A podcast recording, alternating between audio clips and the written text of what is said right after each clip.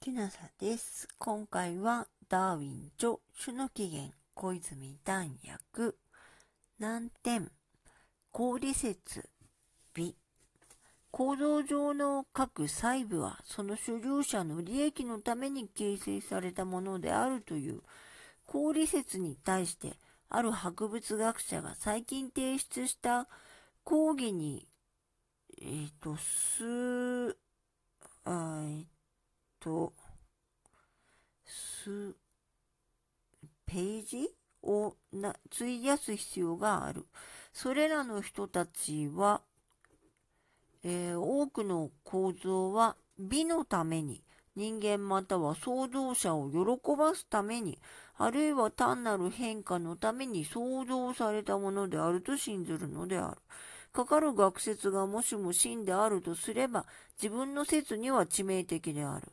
生物は人類を喜ばすために美しく創造されたものであるという初心については自分はまず美の観念はその単勝される物体に対する何らの真の性質と関係なく明らかに真意の性質に依存するということ。並びに美が何であるかの関連は本然的または不可変のものではないということを言わんと欲する。自分は鳥類、魚類、爬虫類、哺乳類、並びに、えっ、ー、と、鳥類などの多数のオスは美のために美しくされたものであるということを喜んで承認する。それは死有淘汰によって人類を喜ばすためでなく、絶えずメスによって好まれるために形成されたものである。